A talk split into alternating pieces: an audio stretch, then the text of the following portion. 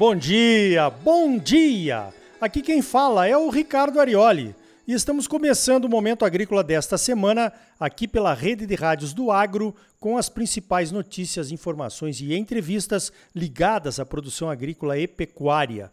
O oferecimento é do Sistema Famato Senar, Sistema Sindical Forte, Agropecuária Próspera. Vamos às principais notícias da semana, então veja esta. Os produtores brasileiros já contrataram 222,8 bilhões de reais no Plano Safra entre julho de 2022 e janeiro de 2023. Os financiamentos de custeio lideraram os empréstimos com 136,6 bilhões de reais. Os investimentos contratados já chegaram a 60 bilhões de reais. Depois vem as operações de comercialização e de industrialização. Já foram assinados 1 milhão 234.957 contratos nesses sete meses, com 891.700 na agricultura familiar, o Pronaf, e 150.600 contratos no Pronamp, que são os médios produtores. Esses valores contratados para custeio são 41% maiores do que nesse mesmo período no Plano Safra do ano passado. Os investimentos estão praticamente no mesmo nível. Agora veja esta. Após o anúncio do aporte de mais 3 bilhões de reais ao Plano Safra, feito no início deste mês, o BNDES suspendeu as contratações de nove linhas de financiamentos agrícolas no início dessa semana, menos de três dias após o anúncio do novo recurso. Não dá para entender? Dá sim. Governo novo, equipe nova acontece. A demanda pelo crédito está muito alta. O crédito rural deve voltar à normalidade nos próximos dias, mas cuidado! Os juros estão mais caros, os recursos controlados estão escassos. Com isso, as LCAs, que são as letras de crédito do agronegócio, que capta dinheiro no mercado para investir no financiamento do agro, estão aumentando a sua participação no crédito rural. Já foram 48 bilhões de reais emprestados via LCA, o que representa 35% do que já foi contratado para custeio até agora. Qualquer pessoa pode investir em LCA e ajudar o agro. É muito melhor do que comprar ações de empresas tipo as americanas, com balanços tão bem maquiados durante anos que nem as auditorias mais famosas e mais respeitadas conseguiram identificar como um rombo. E vem mais por aí com certeza. Agora, na minha opinião, é preciso pensar bem antes de contratar financiamento de investimento de longo prazo com juros caros. A parcela pode ficar muito cara quando esses juros caírem lá na frente. Se precisa investir, tem que buscar as linhas de crédito mais baratas do mercado. Exemplo, o ABC e o fundo do Centro-Oeste, o FCO. São mais burocráticos, demoram mais para sair, mas pode compensar no futuro reduzindo o custo do seu investimento. Veja esta: a Índia começou a misturar 20% do etanol na gasolina em 15 cidades na última segunda-feira, dia 6 de fevereiro. A meta do governo indiano é dobrar a mistura em todo o país de 10 para 20% até 2025. A Índia quer ser carbono neutra até 2070 e quer reduzir a dependência de petróleo e de gás, principalmente depois da alta dos preços. Essa decisão da Índia de usar etanol nos carros pode gerar oportunidades aqui no Brasil. A indústria brasileira de bioenergia e a indústria automotiva estão de olho.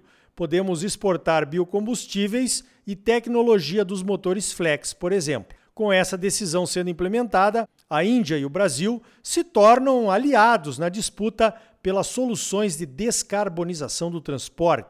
Os países mais ricos apostam no carro elétrico.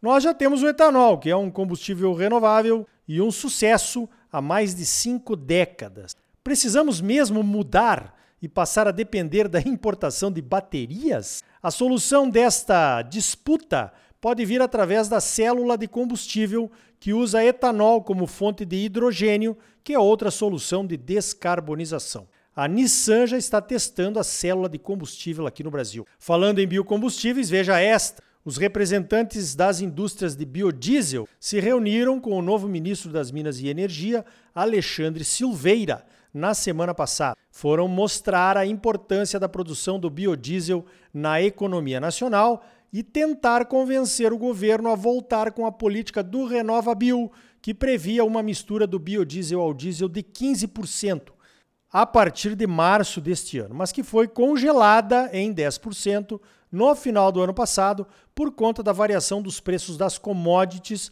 versus a variação do preço do petróleo. Vamos ver se volta isso quanto antes, né? Será um grande alívio para a indústria de biodiesel, que hoje trabalha com metade da sua capacidade ociosa. Ah, e para as emissões de gases de efeito estufa também, né? O biodiesel emite 72% a menos do que o diesel de petróleo. Não vamos esquecer isso, Marina. Falando em combustíveis, a Petrobras anunciou no início desta semana uma redução de 40 centavos de real nos preços do óleo diesel para as distribuidoras. Algumas consultorias da área de petróleo disseram, após o anúncio, que a Petrobras poderia reduzir ainda mais o seu preço. O óleo diesel ainda está a 76 centavos de real acima das cotações internacionais, a paridade, segundo a Stonex. Lembre-se que o diesel afeta todas as cadeias de produção, incluindo o transporte, é claro, além do transporte público. E isso tudo, quando fica mais caro por conta do preço do diesel, gera inflação. Falando em petróleo, numa reunião ministerial também nesta semana, onde estiveram presentes o ministro da Agricultura Carlos Fávaro, um representante do Ministério da Justiça, o ministro de Portos e Aeroportos Márcio França e o ministro dos Transportes Renan Calheiros Filho, uma das pautas foi a retomada da manutenção e de investimentos em estradas federais, visando o escoamento da super safra brasileira. Foram anunciados recursos de 2,7 bilhões de reais para o ano todo, especialmente agora nos 100 primeiros dias, quando estão planejadas 39 intervenções nas rodovias e portos de todo o país. A preocupação que foi passada para o ministro Renan Calheiros Filho é que pode faltar o cimento asfáltico de petróleo, o CAP. A Petrobras produz, mas em quantidade insuficiente e de baixa qualidade. O Brasil importa, mas a guerra da Rússia na Ucrânia está afetando os embarques. A descarga do produto importado é complicada, segundo o Antônio Pagô, que já foi chefe do DENIT e agora é assessor do Instituto Pensar Agro e que estava na reunião. Para descarregar e remover o CAP de um navio pequeno, de 150 mil toneladas, é preciso usar 3 mil caminhões daqueles especiais que transportam a lama asfáltica. O Fávaro pediu prioridade para trechos de três rodovias de Mato Grosso, as BRs 242, 174 e 158, que têm trechos ainda não asfaltados. Ainda sobre combustíveis, veja esta, uma ótima notícia. A Agência de Proteção Ambiental dos Estados Unidos, a famosa EPA, publicou no site a primeira avaliação positiva a respeito da sustentabilidade do etanol brasileiro para produzir combustível renovável para a aviação comercial. Os transportes estão entre os maiores emissores de gás de efeito estufa do mundo. São responsáveis por 22% das emissões totais. Isso é mais do que as emissões industriais ou dos prédios comerciais e residenciais, por exemplo. Dentro do setor de transportes, a aviação é responsável por 11% das emissões, atrás dos caminhões e dos automóveis, empatada com as emissões do transporte marítimo de cargas. Para a aviação, as soluções não são simples. Não dá para apostar num voo intercontinental com baterias elétricas, por exemplo. Então, os combustíveis renováveis serão parte da solução. Aqui no Brasil, nós já temos os aviões agrícolas Ipanema, fabricados pela Embraer, com motores a álcool. Mas para voos intercontinentais de longa duração, será preciso concentrar ainda mais a energia do etanol, gerando o bioquerosene renovável.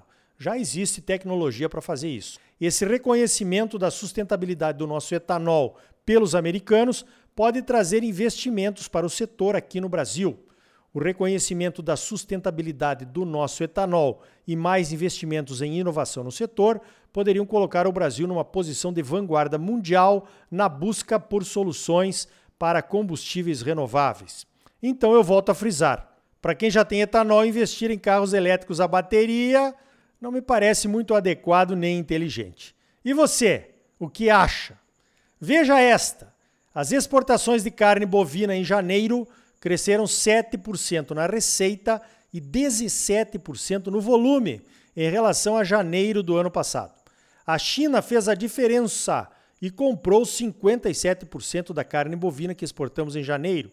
Foram 100.164 toneladas que geraram uma receita de 485,3 milhões de dólares. O preço médio pago pela China pela nossa carne caiu. Em janeiro de 2022, o preço médio era de 5.069 dólares por tonelada. Em janeiro deste ano, caiu para 4.630 dólares por tonelada, uma queda de 8,6%. Os chineses estão negociando os preços dos contratos. Pois então, os chineses são negociadores milenares. Nós, brasileiros, não temos nem 100 anos nesse mercado exportador de produtos do agro. e tem gente que acha que se piorarmos o padrão da nossa soja, admitindo mais defeitos, os chineses pagariam o mesmo preço. Uma proposta para um novo padrão brasileiro para a soja foi apresentada pelo Ministério da Agricultura e está em discussão. A proposta oficial piora a qualidade da soja, admitindo um percentual maior de grãos avariados. Se for aprovada como está, teremos o pior padrão de soja do mundo. Na semana que vem, a Comissão de Cereais, Fibras e Oleaginosas vai se reunir com o Ministério da Agricultura em Brasília para tratar desse assunto. Depois eu conto aqui como é que foi a reunião. Veja esta, vem aí a maior feira de tecnologia e negócios no maior chapadão agricultável do mundo é a Pareci Superagro 2023, que será nos dias 28 até 31 de março em Campo Novo do Parecis. A feira tem novidades por todos os lados, literalmente. O Parque Odenir Hortolã foi reformado e teremos mais espaço para os expositores. Teremos vitrines tecnológicas, demonstrações e palestras nacionais, além das oportunidades para fazer ótimos negócios durante a feira. Então coloque aí na sua agenda. Pareci Superagro 2023, semeando agora um futuro de inovação. De 28 a 31 de março, uma realização do Sindicato Rural de Campo Novo do Parecis, com o patrocínio do Senar Mato Grosso e da AproSoja. Então tá aí, no próximo bloco vamos falar das oportunidades do cânhamo, uma planta banida no Brasil, mas que está chamando as atenções de diversos setores em alguns países. O nome científico do cânhamo é Cannabis sativa, ela mesmo. Entendeu agora por que é uma planta banida praticamente no mundo inteiro? E ainda hoje, as oportunidades nos feijões do Brasil e nos pulses para exportação estão ao seu alcance se você é produtor no Cerrado brasileiro e em outras regiões também. Saiba que oportunidades são essas aqui no Momento Agrícola. E também a colheita da soja está atrasada em Mato Grosso. Saiba quais são as implicações deste atraso na produção de soja, de milho e de algodão. E aí? Tá bom ou não tá? É claro que tá bom, você só merece o melhor. Então não saia daí, voltamos em seguida com mais momento agrícola para você num oferecimento do Sistema Famato Senar. O agro é a força do Brasil. Sistema sindical forte e agropecuária próspera. Participe do seu sindicato rural. Voltamos já com mais momento agrícola para você. Música